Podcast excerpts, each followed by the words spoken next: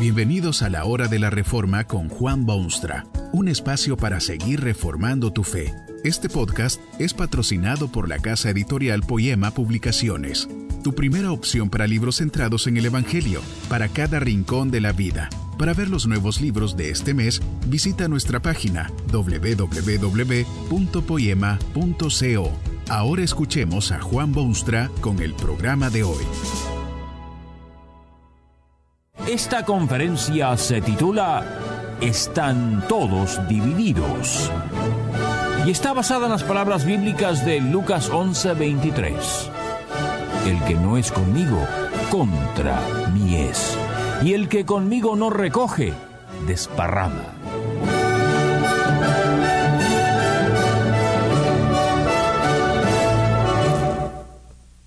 La frase divididos pero unidos podrá parecer paradójica, pero es una paradoja que encaja maravillosamente a los creyentes genuinos en Cristo, a los cristianos.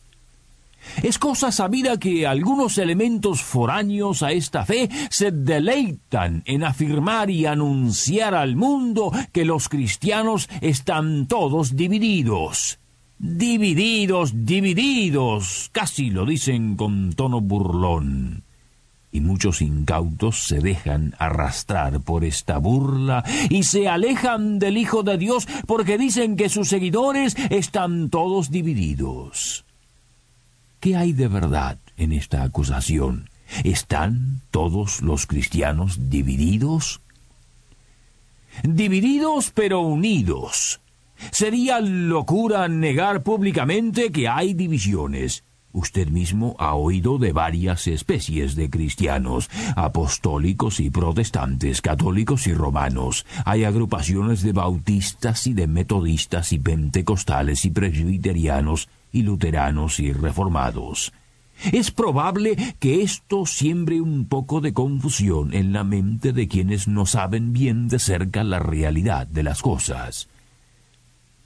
También es de admitir que hubo momentos en la historia en que algún grupo de estos se salió de su marco y vergonzosamente sacudió los cimientos, los cimientos del reino de Dios. No cabe duda que muchas de estas barbaridades cristianas han hecho brotar lágrimas de pena en los ojos divinos.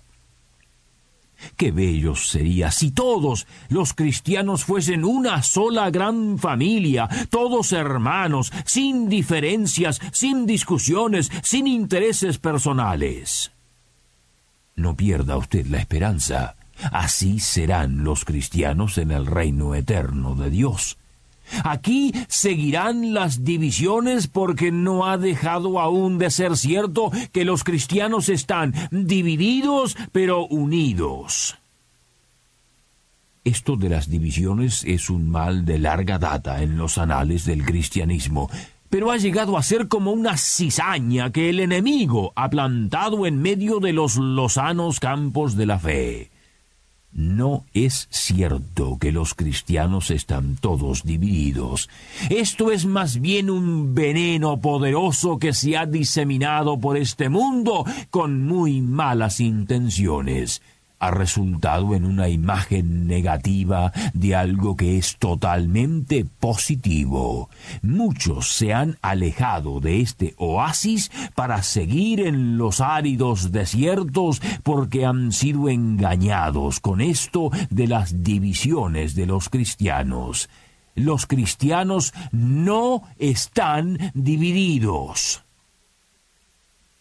¿Cómo puede alguien creer semejante cosa? Divididos. No hay gente o grupo de gente que estén más unidos que aquellos que son seguidores de Jesucristo. Jesucristo, en una de sus más poderosas oraciones, pidió a su Padre que los suyos fuesen uno. Observe usted con calma y vea quiénes son estos cristianos que usted dice están divididos. Son, ante todo, gente redimida por Jesucristo. Cada uno de ellos, personalmente, sabe que el Señor Jesús murió por ellos en una cruenta cruz. No se puede ser cristiano sin esta convicción. Cada cristiano sabe en la intimidad de su ser que ha sido totalmente librado de su pesada carga por la obra estupenda de su Señor y Salvador. Todo cristiano genuino tiene además en común con todos los demás cristianos genuinos la certeza de un futuro gloriosamente extraordinario. Por esta razón, es sumamente difícil hallar algún grupo de gente que esté más unida que los seguidores de Cristo. Tienen una sola fe, un solo Salvador, una esperanza, un anhelo y deseo quemante. Leen uno y el mismo libro con las mismas intenciones y viven todos ellos sus vidas a la gloria del mismo Dios. Cuando usted ve la unidad estupenda de todos los cristianos, se da cuenta que eso de las divisiones entre ellos debe ser ciertamente cizaña, sembrada por agentes enemigos. Los cristianos son y están más unidos que las Naciones Unidas. Lo que existe de división hay que entenderlo correctamente. Es muy fácil descarriarse si no se contemplan las cosas con cierta objetividad. ¿Qué hay de malo en muchas de las divisiones que sí existen? ¿Puede usted decir con franqueza que todo ello es cosa diabólica? Muchas de estas divisiones son perfectamente normales, naturales, históricas y cosa común y corriente. ¿No se siente orgulloso el ciudadano de Chile de su hermosa patria? ¿No siente ese mismo fervor nacional el ciudadano de México y el de Colombia y el uruguayo? Difícilmente se atrevería usted a afirmar que no es bueno eso de tantas divisiones en lo que parece ser un solo continente. Si se aplicase el mismo razonamiento a las grandes patrias americanas, habrá que decir que sería mejor tener tan solo americanos en vez de argentinos y venezolanos y guatemaltecos. ¿Es que no se unen estos pueblos porque son tercos o rebeldes o beligerantes? La realidad es que tienen su historia, tienen sus idiosincrasias, tienen sus objetivos y sus próceres y anhelos. Es probable que la misma gente que condena las divisiones entre los cristianos es la que defiende con ardor el derecho de pueblos similares de mantenerse independientes. ¿Cree usted justo eso de que una cosa sea buena para las naciones, pero no para los creyentes? Hay otra cosa importante en esto de las divisiones. ¿Qué razón existe para que se luche en pro de una gran iglesia, una organización universal, un enorme cuerpo o ejército o congregación mundial? Tal cosa sería indudablemente una especie de esclavitud del espíritu, como efectivamente lo ha sido muchas veces en la historia y lo es todavía hoy en día en algunos rincones del mundo.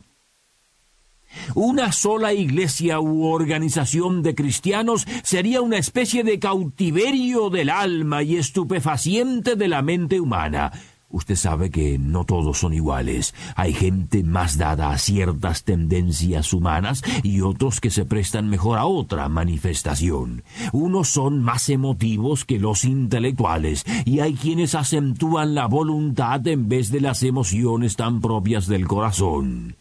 ¿Qué razón puede existir para poner a hombres y mujeres de mil talentos distintos y de diferentes aspiraciones y sueños en una sola jaula y obligarlos a que sean así y no de otro modo? Piense usted en los discípulos mismos de Jesucristo, personajes que él mismo seleccionó de entre las multitudes que lo rodeaban. ¿Eran todos ellos idénticos, cortados con el mismo molde? ¿Hacían las mismas cosas como autómatas o profesaban su fe en idénticos términos? Sería sumamente difícil imaginarse un apóstol Pedro que se comportara como lo hacía el apóstol Juan. Tanto uno como el otro se sentirían enjaulados y prisioneros si tuviesen que ser como el otro. La historia también demuestra que estas mal llamadas divisiones resultan siempre en bien merecidas libertades. Existe un respeto profundo que llega a considerarse casi sagrado. Hay comunidad de actividades y de espíritu, aunque parezcan no haberlas a los niveles de actividad religiosa. Malísima cosa sería reemplazar esta libertad multiforme por una unidad que aplasta el espíritu. Los cristianos no están divididos. Esto es un mito sin fundamento sano y juicioso. Hay una hermandad y fraternidad expresada o implícita que es mucho mayor que la fraternidad y solidaridad y unidad en cualquier otra institución o esfuerzo humano. Hay sí una profunda división en este mundo suyo. Esta división sí debe llenar su corazón de compasión y de tristeza. No son los cristianos los que están divididos, es el mundo. Hay tan solo dos clases de gente en este mundo, y esa es la gran división que jamás podrá unirse. Cristo, el Hijo de Dios, se hizo eco de esta dolorosa división que afecta a toda la humanidad. Estas fueron sus palabras. El que no es conmigo, contra mí es, y el que conmigo no recoge, desparrama. Esa es la gran y triste división. Hay seres humanos que están en contra de Jesucristo y eso los separa total y eternamente de aquellos que han puesto su confianza en el Cristo. Los que son de Cristo no están divididos, están con Cristo y con Él recogen. Lo lamentable es aquel que está en contra de Cristo y por eso desparrama en vez de unir. Que este mensaje nos ayude en el proceso de reforma continua según la palabra de Dios. Si quieres profundizar en la exposición bíblica, puedes buscar más recursos en www.poema.co. Allí encontrarás libros que te ayuden a entender la palabra de Dios y aplicarla a tu vida. Poema, el Evangelio para cada rincón de la vida. Nos vemos en el próximo episodio de La Hora de la Reforma con Juan Bonstra.